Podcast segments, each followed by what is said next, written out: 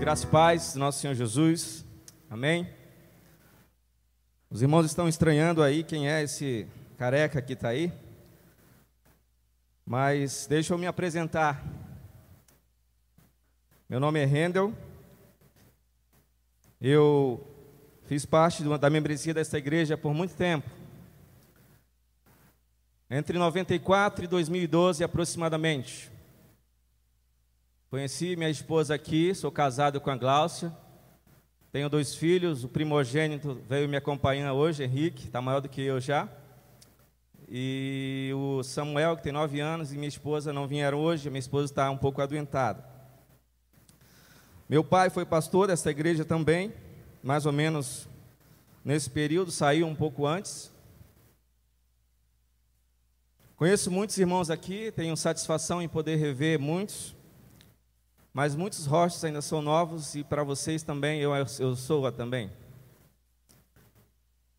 Mas o pastor Cid me convidou para compartilhar um pouco da mensagem de Deus esta noite com os irmãos.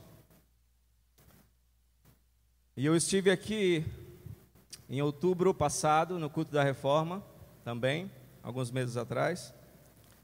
Mas eu queria agradecer aos, ao pastor Sidney o convite, agradecer aos irmãos pela receptividade ali na entrada. E gostaria de compartilhar com os irmãos uma breve reflexão sobre a palavra do Senhor hoje, expondo um trecho do livro de João. Os irmãos me desculpem se a minha voz falhar, eu fui acometido de uma gripe muito forte no começo da semana, ah, mas às vezes a garganta ainda quer arranhar um pouco e talvez ela falhe. Vocês não estão me ouvindo bem? Amém? Então, eu peço já que os irmãos abram as suas Bíblias no livro de João, capítulo 15, dos versos de 1 a 5.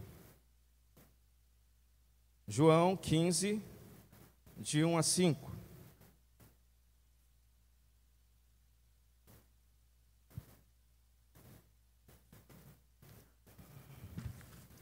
Alguém pode desligar? Tem como desligar só esse aqui? Tem como desligar só esse aqui?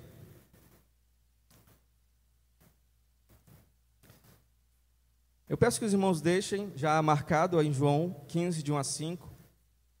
Mas nós não temos como estudar este fantástico livro de João sem entender um pouco do contexto. Então nós vamos voltar um pouco para o início dele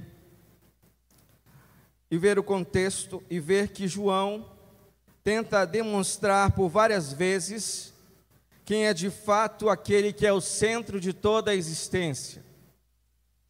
É isso de que fala o livro de João. João tenta de todas as formas explicar quem é Jesus, o que ele é e o que ele veio fazer.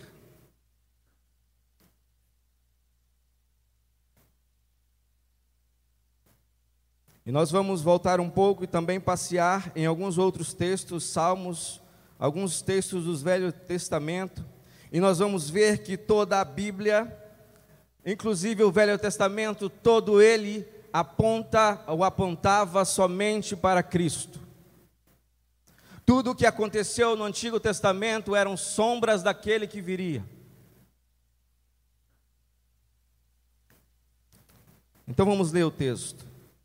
Acompanhe comigo a leitura. Eu sou a videira verdadeira e meu pai é o agricultor. Todo ramo que estando em mim não dá fruto, ele corta, e todo o que dá fruto ele poda, para que dê mais fruto ainda. Vocês já estão limpos pela palavra que lhes tenho falado. Permaneçam em mim e eu permanecerei em vocês. Nenhum ramo pode dar fruto por si mesmo, se não permanecer na videira. Vocês também não podem dar fruto se não permanecerem em mim. Eu sou a videira, vocês são os ramos. Se alguém permanecer em mim e eu nele, esse dá muito fruto, pois sem mim vocês não, po não podem fazer coisa alguma. Vamos orar? Obrigado, Pai, por tua palavra, obrigado por esta oportunidade.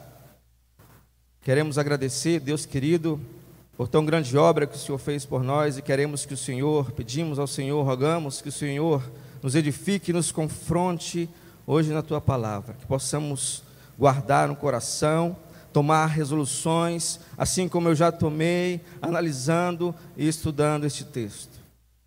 Que o Senhor me ajude nas minhas, minhas limitações e que realmente eu fale somente aquilo que está na tua palavra. Eu oro grato em nome de Jesus. Amém.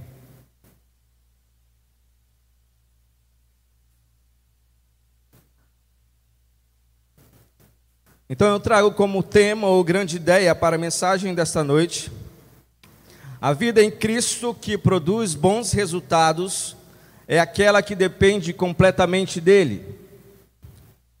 A vida em Cristo que produz bons resultados é aquela que depende completamente dele.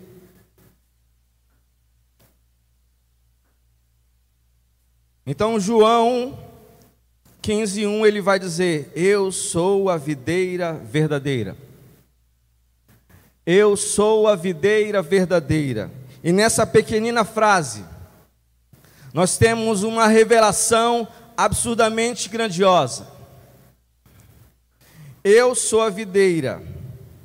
Nós temos o sujeito, o verbo, o predicado.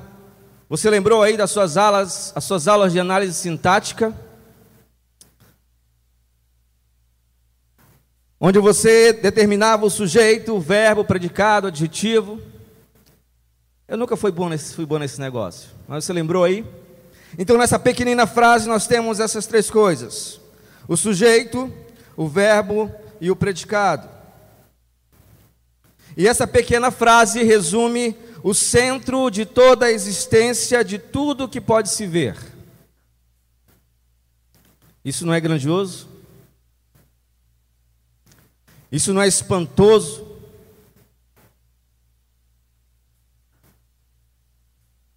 Então, quando nós estudamos a Bíblia, como eu disse, nós buscamos ver o contexto em que a narrativa está inserida. Analisamos para quem o texto foi escrito, qual o seu destinatário, qual foi o tempo cronológico, quem escreveu e etc.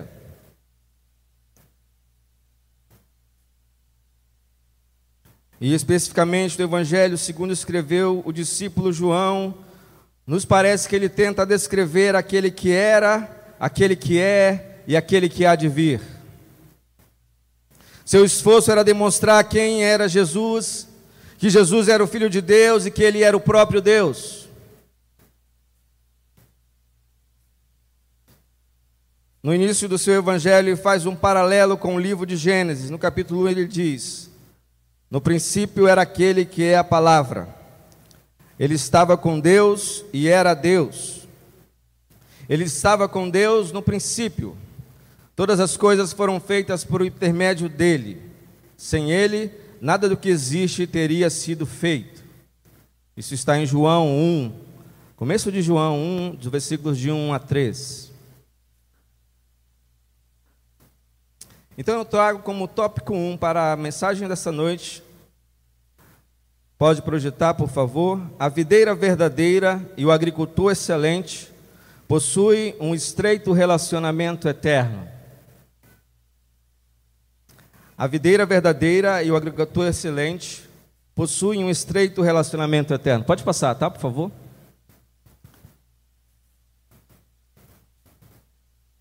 Então, João, o mesmo João que fala na videira, da videira no capítulo 15, ele vai dizer que é o, esse Jesus que ele fala lá, essa videira, é o que aparece no meio da nossa história. É o mesmo que estava desde o princípio. E que toda a história, tudo que se vê, tudo que se ouviu, é a respeito dele. É isso que João está tentando dizer. Ele entra no meio da história, e toda a palavra, e a própria palavra é Ele, e Ele é o próprio Deus, Ele é a videira.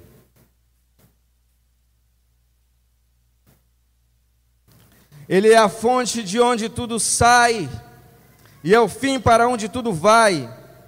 Ele é o centro de toda a existência, de onde tudo emerge, tudo flui. E João usa por várias vezes a expressão eu sou. Ele usa pelo menos sete vezes essa expressão eu sou, tentando esclarecer quem era Jesus para aqueles que esperavam o Messias. E a mesma expressão nós vemos quando Moisés vai conversar com Deus, ou conversava com Deus. No primeiro momento, Moisés não sabia direito nem como se dirigir a Deus. Ele pergunta: Quem é o Senhor? Ele dizia: Eu sei, tem a tradição de Abraão, Jacó, mas quem é o Senhor mesmo? Se me perguntarem para lá, onde o Senhor está me mandando, o que eu vou dizer? Como eu vou dizer? Quem me enviou? O que é que eu falo? E Deus diz: Fala que quem te enviou foi o Eu Sou. Eu sou. E o grande Eu Sou estava na mente de todos aqueles que tinham a crença de que havia um Deus sobre Israel.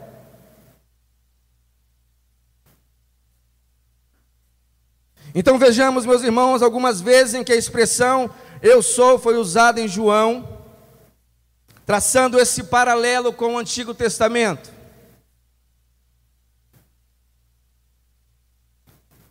Veja só em Salmos 89, 15, porque em João 8,12 diz: Eu sou a luz do mundo. Em João 8,12, ele diz que Jesus, o Eu sou, é a luz do mundo. E o Salmo 89, 15, traçando esse paralelo, como eu disse, vai dizer: Como é feliz o povo que aprendeu a aclamar-te, Senhor, e que anda na luz da tua presença. Em Isaías 60, de 1 a 2, vai dizer: Levante-se, refúgia, porque chegou a luz, e a glória do Senhor raia sobre você. Olhe, a escuridão cobre a terra, dessas trevas envolve os povos, mas você, mas sobre você raia o Senhor, e sobre você se vê a sua glória. Eu sou a luz.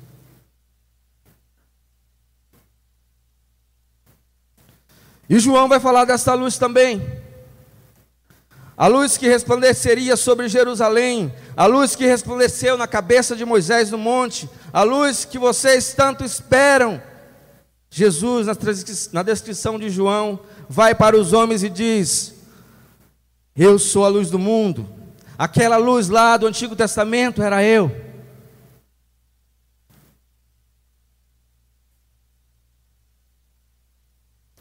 Um outro eu sou, eu sou o bom pastor, e isso está em João 10, 11.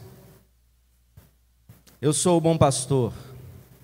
O Salmo 81 nos diz: Escuta-nos, pastor de Israel, tu que conduzes a José como um rebanho, tu que tens o trono sobre os querubins, manifesta o teu esplendor. O povo clamava por um pastor, e Deus escolhia reis como pastores, você lembra? Para cuidar do povo.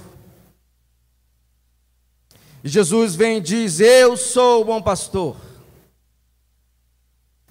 Quem cuidou de vocês no deserto, quem ajudou vocês na passagem por dinastias, quem apacentou vocês era eu.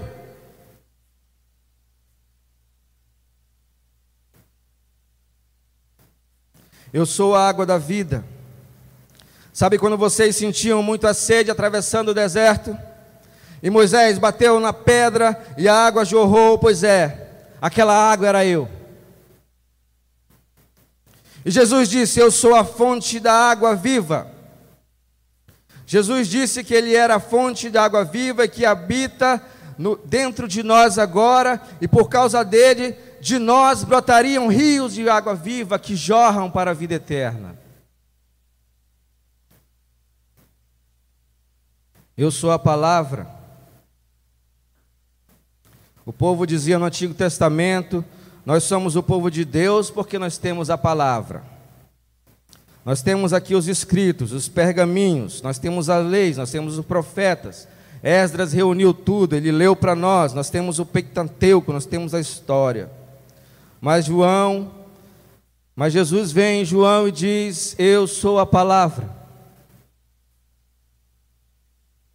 Agora, tudo o que vocês leram virou gente. João diz: Ele é o Verbo que, de Deus que se fez carne.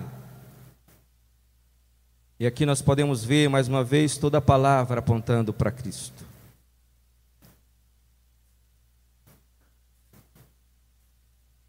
Sabe tudo o que vocês leram sobre aquela justiça, sobre amor, sobre milagre, sobre paz, sabe aquela vitória, sabe tudo aquilo que estava escrito? Sempre fui eu, porque eu sou a palavra. Sempre fui eu. Mas o povo diz: Nós temos a lei de Deus, escrita por Moisés em tábuas de pedras e colocados dentro da arca da aliança. E Jesus vem e diz: Sabe essa lei e sabe os profetas? Ela se resume em duas coisas somente: amar a Deus sobre todas as coisas e ao próximo como a você mesmo. Eu sou essa lei agora. Agora ela não vai mais estar escrita em pedras, em tábuas de pedras, mas ela vai estar escrita em tábuas de carne no coração de vocês. Porque eu, Cristo, habitarei em vocês.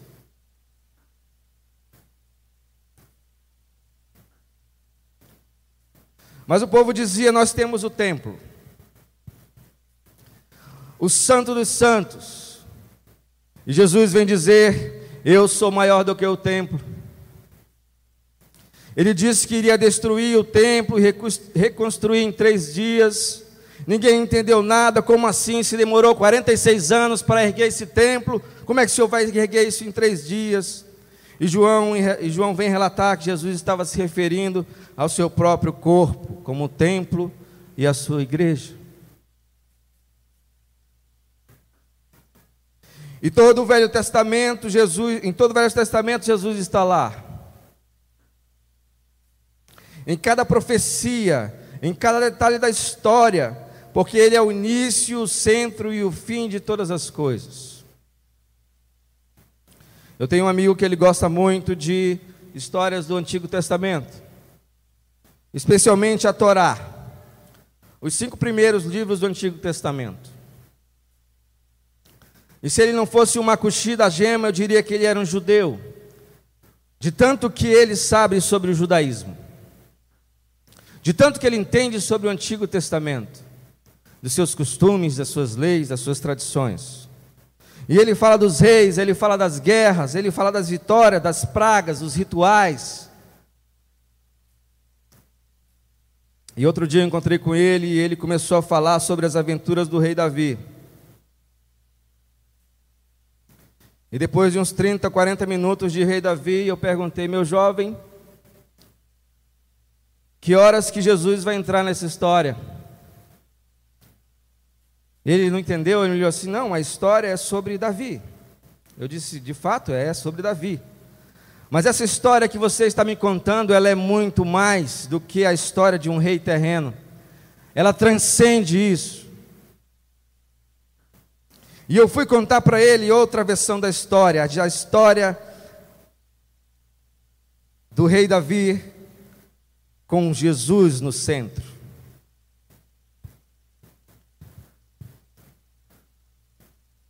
Porque ler as Escrituras, meus irmãos, sem colocar Jesus no centro, nos faz enxergar outros centros. Repito, ler as Escrituras sem colocar Jesus no centro, nos faz enxergar outros centros.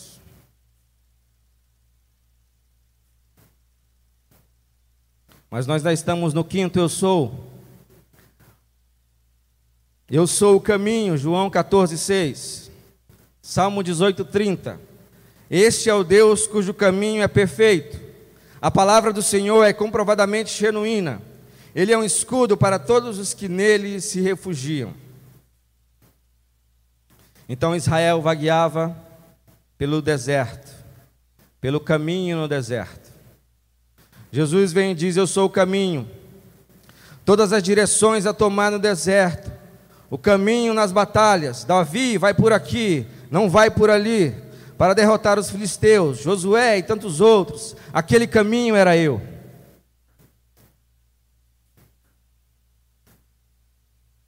Mas muitos gostam de bezer esses caminhos, querem tornar santos, é só um caminho de terreno, terra abatida.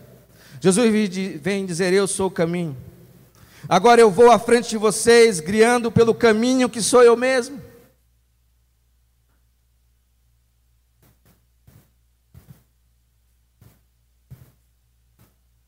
Como é que você vai se perder agora? Não tem como. Eu sou o caminho. Vocês conseguem imaginar a grandeza disso? A segurança que o caminho nos dá, que a luz dele transmite, que a palavra dele nos conforta, que o pastoreio dele nos traz segurança.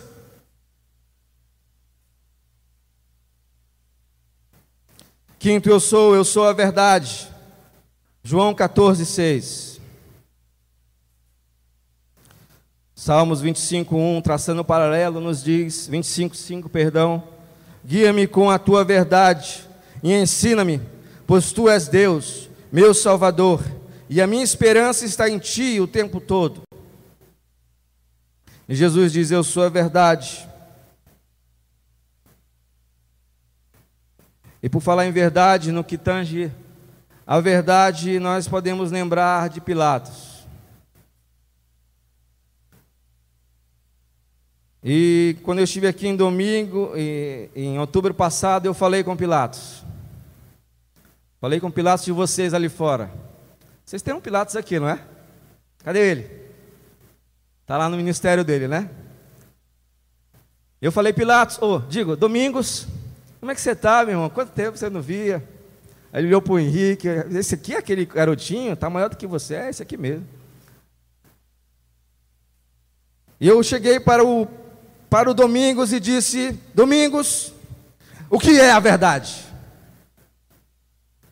Essa é a frase que ele eternizou na sua interpretação do Alto de Páscoa que vocês faziam aqui, que eu também participei. Eu fui Judas, tá? eu era Judas. Eu, eu, eu brinquei com ele e disse: O que, que é a verdade? Domingos. Você consegue imaginar Jesus na frente de Pilatos? E Pilatos pergunta: Ah, então você é rei. Jesus diz: Tu dizes que eu sou rei. Eu vim testemunhar sobre a verdade. Então Pilatos, achando que, que iria abafar, que iria fazer uma pergunta filosófica, pergunta para a própria verdade que está ali na frente dele: O que é a verdade? A própria verdade estava na frente dele e ele pergunta: O que é a verdade?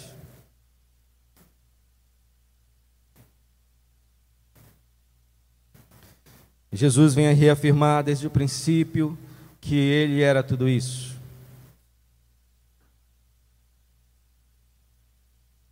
Ele é o caminho, ele é a verdade, ele é a vida, ele é o bom pastor, ele é a água da vida, que trata, que mata a sede. Assim como a costa anseia por água, nós desejamos beber dessa água. Ele é o templo, ele é a luz de tudo que o povo sempre viu, sempre foi ele.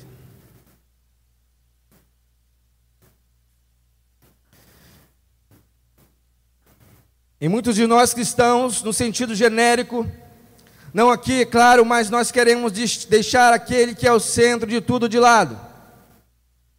Olhamos para os reis do passado. Já viram alguns fazer isso? Reis que ergueram a lança, que empunharam a lança, que ergueram a, a, a espada, venceram milhões e nós queremos ser como eles. Compramos a espada de Davi no brechó da igreja uma lança de plástico, queremos uma coroa pintada com spray dourado, queremos ser rei. Jesus vem e diz: Vocês não entenderam nada ainda. Aquelas vitórias foi eu quem deu, não foi na força de vocês, não foi na força do braço de vocês. Vocês não precisam mais lutar, lutar essas guerras, porque na cruz Cristo trouxe a guerra sobre ele. Agora Cristo luta por nós. Ele venceu por nós, porque por nós mesmos nós não conseguíamos vencer. era a morte na certa. Mas Jesus, a fonte, a luz, a vida, o caminho, a verdade, a vida, a videira nos faz viver junto com Ele. E João vem e implode, uma implosão, ele despedaça, põe ao chão todos os princípios judaizantes. Vocês não têm que ser igual a Davi, vocês não têm que ter a unção de Salomão, de Sansão, de Daniel, de Jeremias, de quem quer que seja. Finalmente, no capítulo da nossa mensagem, no capítulo 15, João vem fechar com o último eu sou, e ele vem fechar com chave de ouro. Pouco antes de ser crucificado, já, ele vem dizer que ele é a videira verdadeira. E esse é o cerne da nossa mensagem de hoje, a videira verdadeira. Mas eu não poderia falar dela sem falar dos outros eu sou que João nos traz. E no Salmo 88 diz assim: Do Egito trouxeste uma videira, expulsaste as nações e a plantaste. Do Egito trouxeste uma videira, expulsaste as nações e a plantaste. Em Jeremias 2, 21 nos diz: Eu plantei eu a plantei como uma videira seleta, de semente absolutamente pura. Como então, contra mim você se tornou essa videira degenerada e selvagem? Quando Deus tirou o povo do Egito, meus irmãos, e trouxe para a sua terra, eles entendiam que Deus tinha tirado uma videira do Egito e plantado em Canaã. E esse seria o povo de Israel que cresceria como uma videira e daria muitos frutos. O Antigo Testamento mostra em diversos textos que o símbolo da videira é a nação de Israel. Mas essa videira não conseguiu dar os frutos esperados. Ela fracassou. Essa videira, como nós vemos aqui, não agiu conforme o seu chamado. Ela produziu uvas bravas, amargas, azedas.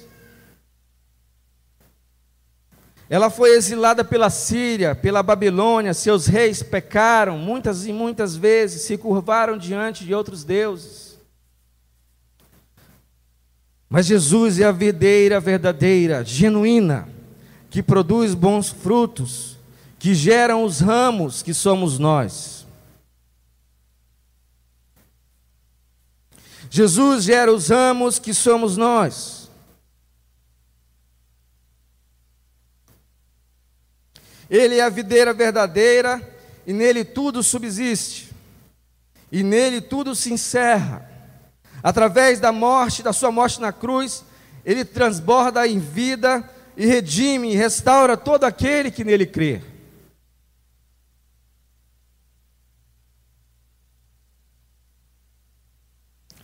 Agora eu vou pedir para você abrir em Colossenses. Abra em Colossenses, no capítulo 1, a partir do, do verso 13.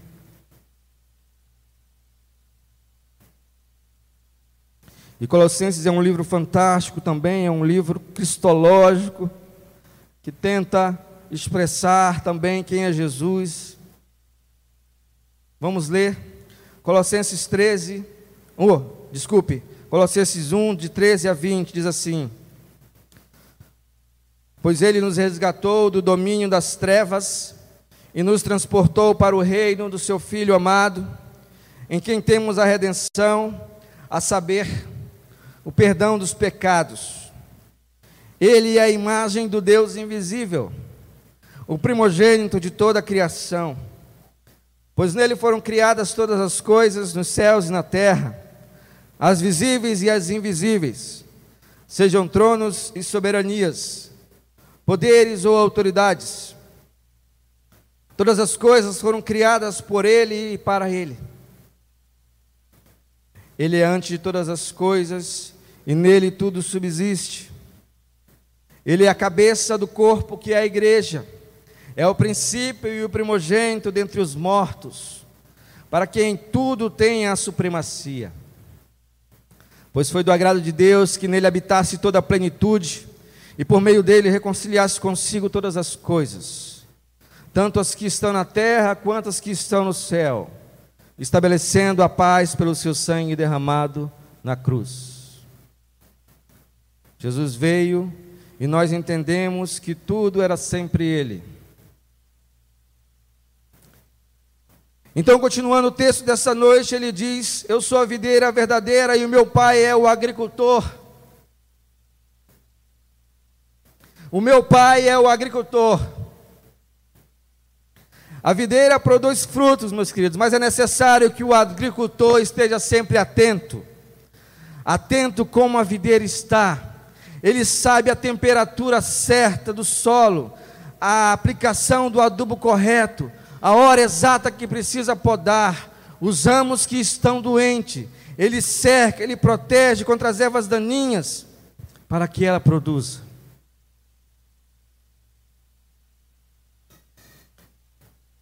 E quando o agricultor cuida dessa videira, ele espera que, que de uma flor floresça um belo cacho de uva, obviamente.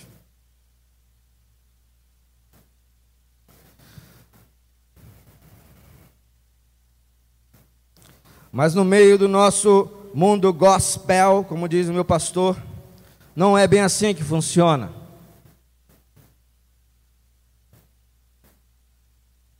Muitos não têm Jesus como centro de tudo que floresce na vida. Não é brincadeira, irmãos, eu ouso afirmar que é capaz de você ir a um culto onde nem o nome de Jesus é citado, muito menos a palavra pecado são cultos para massagear o ego do homem. São cultos para trazer palavras de motivação, palavras de que você nunca vai ter necessidade, que você nunca vai passar por sofrimentos. Quem não quer ouvir isso? Venha para cá e pare de sofrer. É o que temos visto.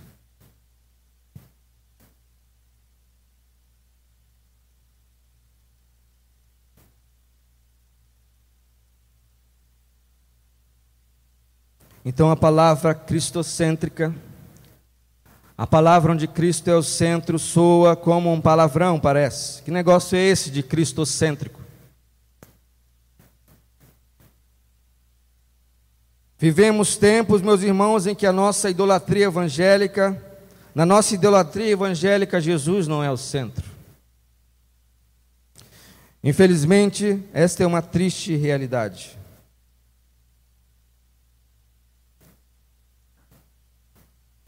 Vemos campanhas para termos a unção de Davi, a campanha da vitória, a campanha para ser rico, a, pro, a campanha para ser próspero como Salomão, a campanha para ser forte igual a Sansão, que só fez besteira. A campanha para ter a unção de Josué, porque eu quero conquistar esse terreno, que eu entrei na justiça contra o meu vizinho, porque esse terreno aí é meu, não é dele, ele avançou minha, na minha parte. Então, fazer uma campanha da unção de Josué para conquistar essa terra. Não é brincadeira, irmãos. É isso que acontece. Não aqui, mas em muitas igrejas que se dizem cristãs. Eu digo isso com muita tristeza. E nós vemos isso na televisão. Eles propagando isso aos quatro ventos.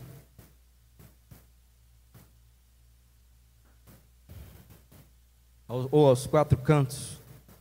Mas o agricultor colocou uma videira para dizer que tudo vem dele.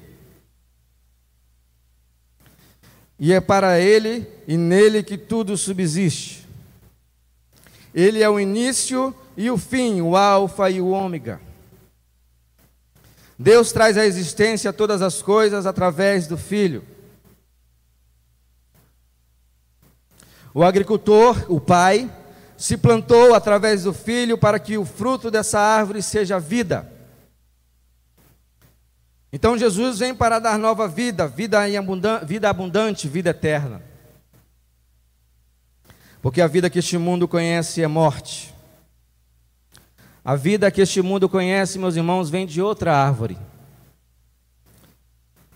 Quando o homem escolheu comer um fruto do qual ele foi alertado para não comer, ele trouxe a morte, o pecado para o mundo.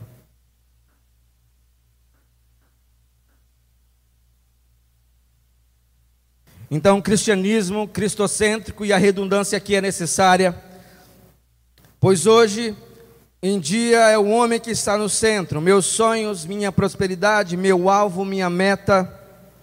É Deus que vai satisfazer todos os meus sonhos. Está aqui, meu Deus, a minha listinha. O senhor só pode carimbar e assinar embaixo para mim ir lá no cartório registrar. Mas Cristo nos chama para ter outro tipo de satisfação. Ele nos chama a morrer para todas essas coisas e viver nele. Ele cuida de nós e sim, pode nos abençoar, pode nos fazer prosperar, pode nos curar, pode nos dar bem materiais, sim, mas esse não é o foco. Esse não é a, o centro das coisas.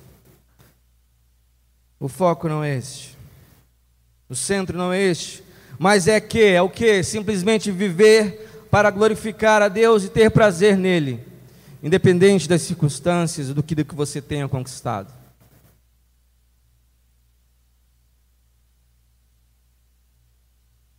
E esse fruto, esta vida, é o Pai que quer. É o Pai que quer, porque Ele é o agricultor.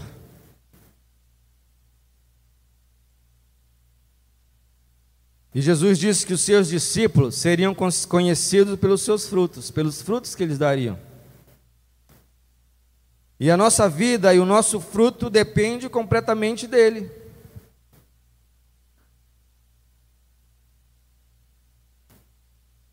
Então, o fruto, meus queridos, demonstra quem é o agricultor. Alguns dão laranja, limão, manga, maçã, para fazer parecer que estão vindo da videira, para fazer parecer que estão vindo da videira genuína.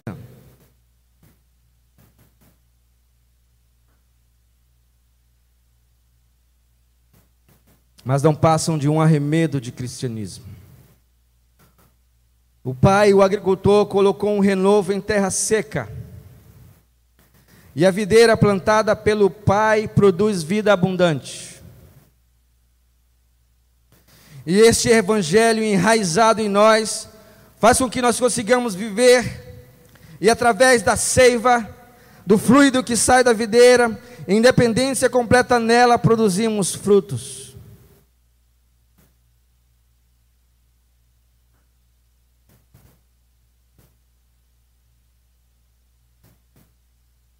Eu me lembro agora da história do pastor Ted Tripp, que ele dizia que ele, na casa dele ele tinha uma macieira, um pé de maçã. E apesar dos cuidados, de cuidar bem dela, ela não conseguia produzir maçãs bonitas, viçosas, graúdas, que a mulher dele esperava para produzir a famosa torta de maçã que os americanos gostam de fazer. E ela sempre se queixava da macieira, porque ela não produzia maçãs. E quando produzia, era uma maçã mirradinha, uma maçã doente, uma maçã podre. E logo dava bicho e ela, a maçã apodrecia. E ele dizia: Eu não sei mais o que eu faço para pedir maçã, dar maçã bonita para minha esposa se alegrar e fazer uma bela torta de maçã. Então ele conta que ele foi no mercado, comprou muitas maçãs, uma caixa. E ele amarrou com um nylon bem, bem transparente, bem fino, para que ela não pudesse ver que era estava amarrado. Então ele saiu amarrando as maçãs na macieira.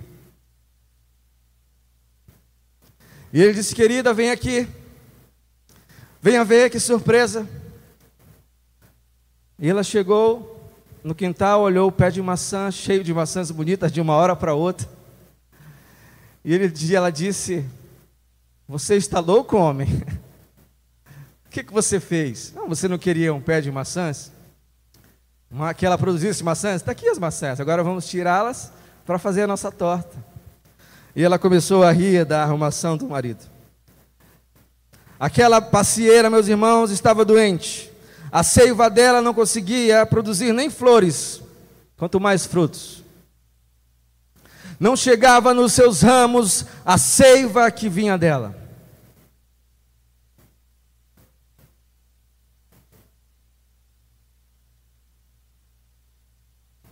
Mas nós vivemos através da seiva da videira, em dependência completa dela. O nosso fruto diz para as pessoas quem está dentro de nós.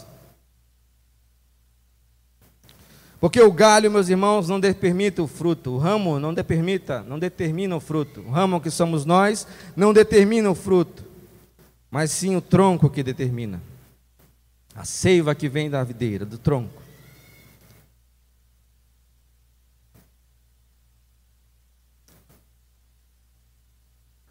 Então, um galho de goiabeira, por exemplo, não vai nem vai conseguir, não pode nem vai conseguir nunca dar manga. Por mais que ele queira, esse galho de goiabeira, eu queria dar tanto uma manga, não vai conseguir, porque o galho não termina. Quem determina é o tronco, é a seiva que vem do tronco.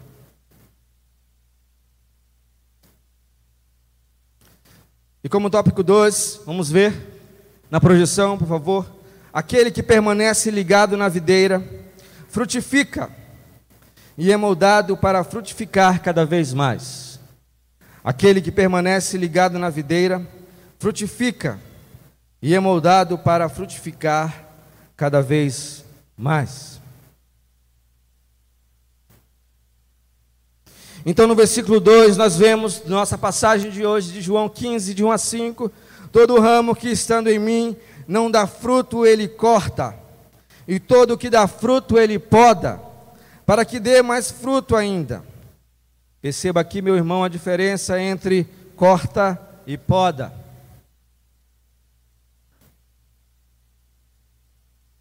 A poda é diferente do corte, da cor, de cortar e lançar fora. São objetivos, finalidades diferentes. Para que serve a poda? Alguns dizem que Jesus usou essa ilustração da videira quando, ao andar com seus discípulos, se deparou com uma vinha. Isso é uma especulação, tá, meus irmãos? Se deparou com uma vinha, um lugar onde havia produção de uvas. E com seus discípulos ali, ele faz uma advertência sobre a poda. A poda é a mais importante operação para que a videira continue a produzir frutos. Olha como é importante. A poda é a mais importante operação para que a videira continue a produzir frutos.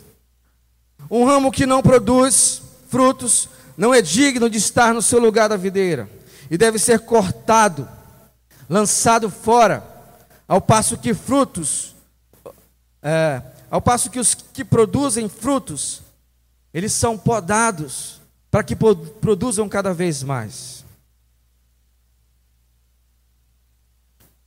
Entre os discípulos, Judas foi um ramo que foi cortado.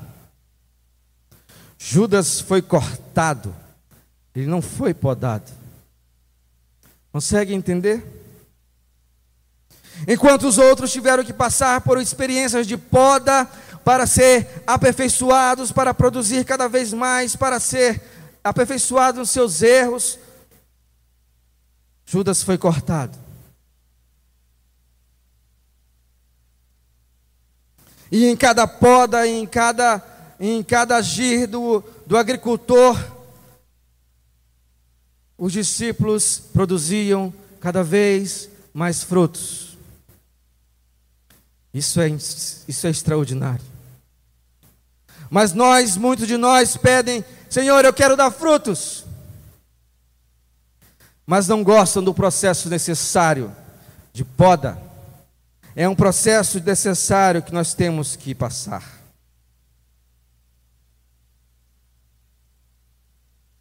O processo de poda é a parte mais importante do cultivo, como eu disse. E os que cuidam disso devem ser devidamente treinados. Pois se não forem habilidosos, podem destruir uma colheita inteira. Em alguns vinhedos, os podadores profissionais, eles passam por treinamentos que duram de dois a três anos. Já pensou você treinando dois, três anos para fazer um corte?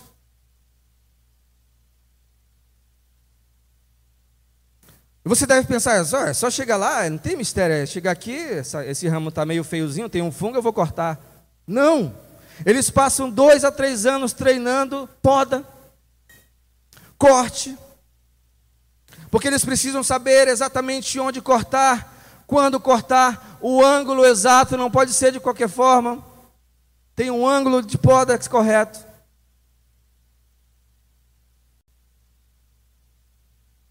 E o nosso Pai Celeste aproxima de nós, os ramos, para nos podar. Por vezes remove madeira morta, que pode nos causar problemas, mas com, mas com frequência ele corta partes ainda vivas, que ainda estão nos privando do vigor espiritual necessário, nos vigando, nos, nos, nos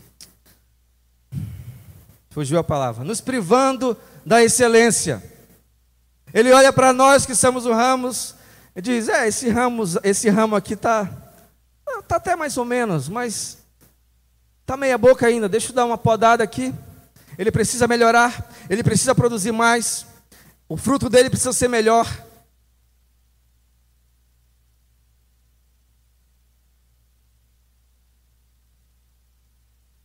E ele faz uma poda no ramo que aparentemente está saudável e poda. É uma cirurgia espiritual que remove elementos nocivos. Mas também pode ser a remoção de coisas boas, para que possamos desfrutar de coisas melhores ainda. Por isso que o texto diz para que ele produza mais e mais frutos ainda.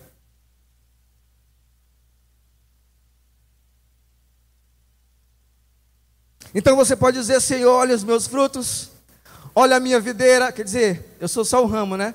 Olha, olha os meus ramos que estão produzindo esses frutos. Eu sei que vem do Senhor, porque o Senhor é a videira e toda essa seiva que se transformou em uma flor, agora frutificou. Olha só como eu estou, todo florido e frutificado. Eu estou pronto, Senhor, não preciso mais de nada. E o Senhor olha para você e ri, precisa, você precisa ser podado. Porque você precisa produzir mais e mais e mais e nunca vai terminar.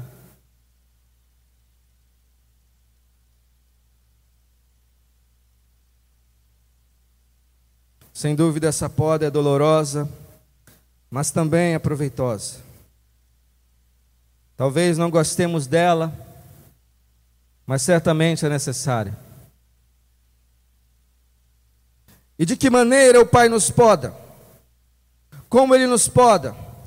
Por vezes, simplesmente, ele usa a palavra para nos convencer de nosso pecado e nos purificar, como nós vimos na passagem ah, do versículo 3, que nós fomos limpos pela palavra de Deus.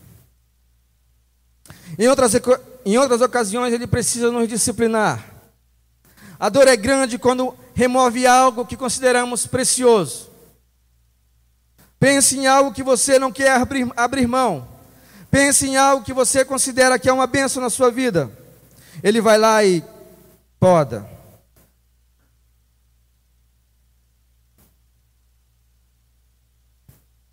Mas à medida que a colheita espiritual é produzida, vemos o pai, o agricultor, sabia o que estava fazendo exatamente. Nós podemos constatar isso.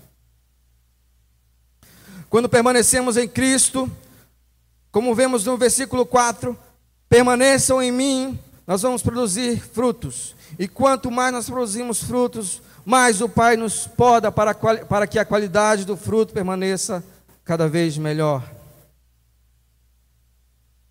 Então, meus queridos, se o ramo não receber cuidados, produzirá cachos, mas será de uma qualidade inferior. Deus é glorificado não apenas por uma colheita mais abundante, mas também por uma colheita excelente.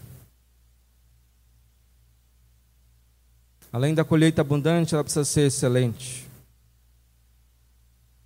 Então, o ramo, que sou eu e você, somos completamente dependentes da videira para produzir frutos.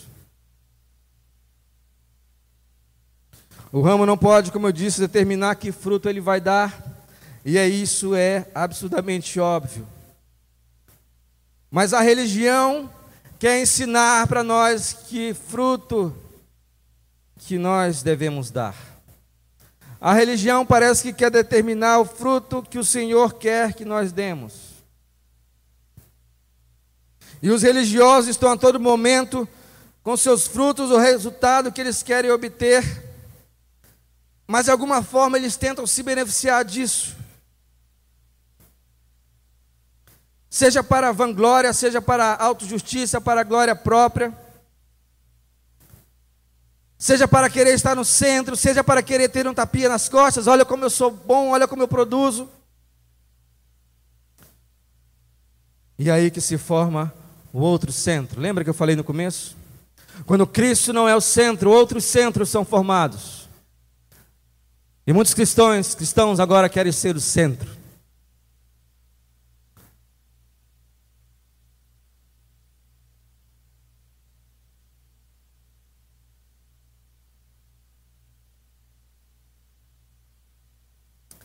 Meus queridos, a videira não dá ramo, não dá fruto ao ramo para que o ramo fique contente. Não.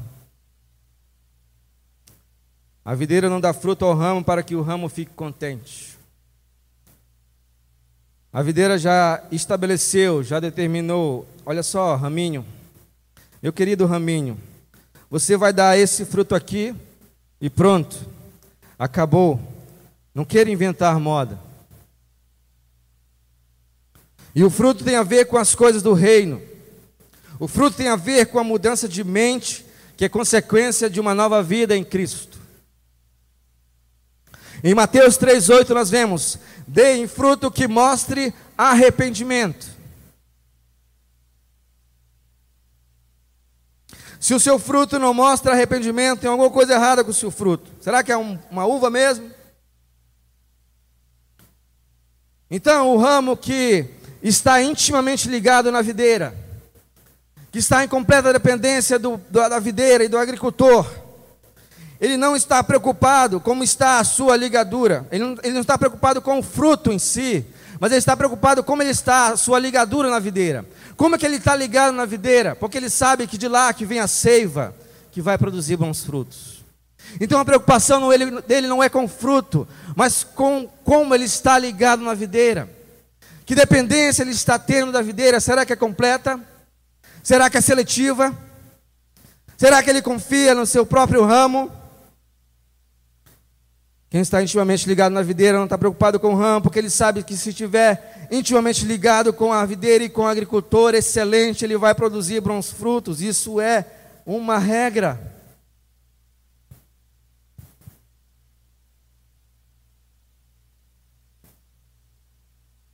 E ele sabe que o fruto que vier será bom. E ele sabe que quanto mais ele produz, ele sabe que mais ele vai ser podado para produzir cada vez mais. Como é que está, meu irmão, a sua ligadura na videira? Será que eu e você temos recebido essa seiva? Ou será que o seu ramo está obstruído por alguma coisa? Será que tem algum fungo, algum parasita no seu ramo? algo que tem atrapalhado o seu fruto de ter excelência.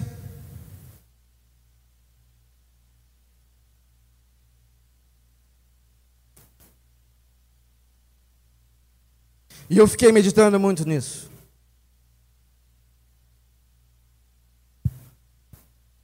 Senhor, será que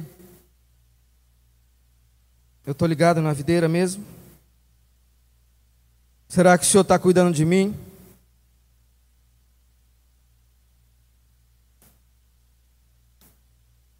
Faça uma análise, meu querido, dos frutos que você tem produzido.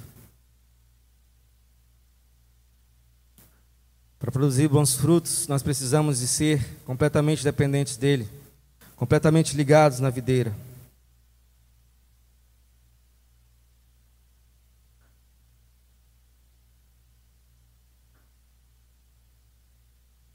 Então o ramo, completamente ligado na videira, só vai querer o que a videira quer. Como eu disse, ele não vai querer coisa diferente. Ele não vai inventar moda, ele vai querer o que a videira quer.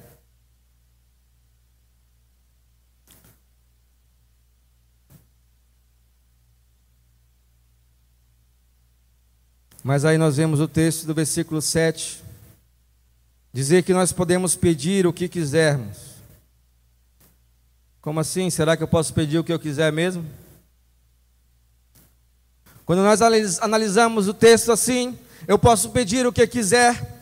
Nós pedimos errado, como o próprio texto diz. Nós pedimos caprichos. Nós pedimos coisas que não estão no centro da vontade de Deus. Você vai até pedir o que quiser, mas o que quiser, mas não vai receber. Mas o ramo só vai pedir o que a videira quer. Por isso que ele precisa ter essa relação íntima com ele, para pedir exatamente o que ele quer, o que a videira quer, o que está no centro da vontade do Senhor.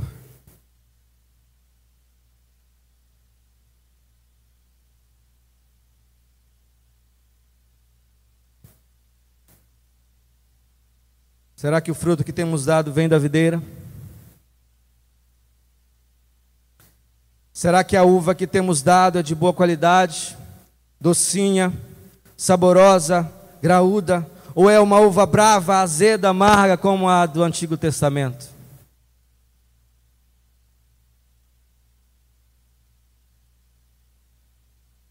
Será que o nosso galho está doente?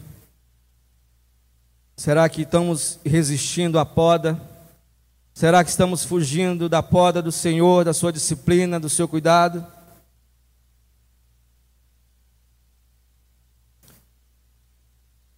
Então, que áreas, meus irmãos, da minha vida, da sua vida, precisam ser podadas urgentemente? Pense nisso. Que áreas da nossa vida precisam ser podadas urgentemente?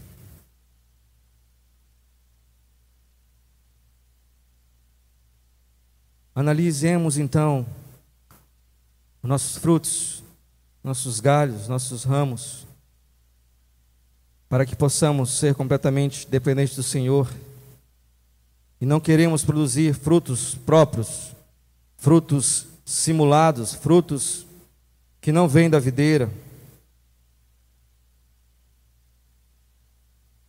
Que nós não possamos fazer como o exemplo que eu disse, colocar uma maçã numa macieira pendurada, porque ela não está conseguindo produzir e nós vamos lá e simulamos um fruto bonito. Você vai lá e amarra um fio de nylon na sua macieira ou na sua videira uma uva ou um cacho de uva para dizer que você está produzindo ou frutificando. Que nós possamos realmente, meus queridos, meditar, fazer uma autoanálise e entender que nós somos completamente, totalmente, integralmente dependentes da videira. Como a própria palavra diz, sem Ele, sem estar ligado nele, nós não podemos fazer coisa alguma. Vamos orar? Obrigado, Pai, por tua palavra. Obrigado pela sua oportunidade que, de compartilhar com meus irmãos tua palavra. Que fale aos meus irmãos como falou tremendamente a mim. Que nós possamos tomar resoluções do que ouvimos e ouvimos, não só hoje, mas do que temos visto e ouvido diariamente na tua palavra, domingo após domingo, nos nossos devocionais, no nosso tempo com o Senhor. Que não, somos, que não sejamos realmente somente ouvintes, mas praticantes. Que possamos entender que estamos ligados na videira, precisamos produzir. Que precisamos ser podados, quando produzimos para produzir mais e quando não produzimos, nós seremos cortados. Que o Senhor nos dê sabedoria e entendimento para entender e confiar no agricultor excelente, o agricultor que nunca falha, o agricultor que não dorme, que cuida de nós, que sabe o momento certo de irrigar a videira, de cortar, de podar, de colocar adubo. Ó oh, Senhor, Oramos confiados no agricultor excelente, na videira verdadeira. Em nome de Jesus. Amém e amém.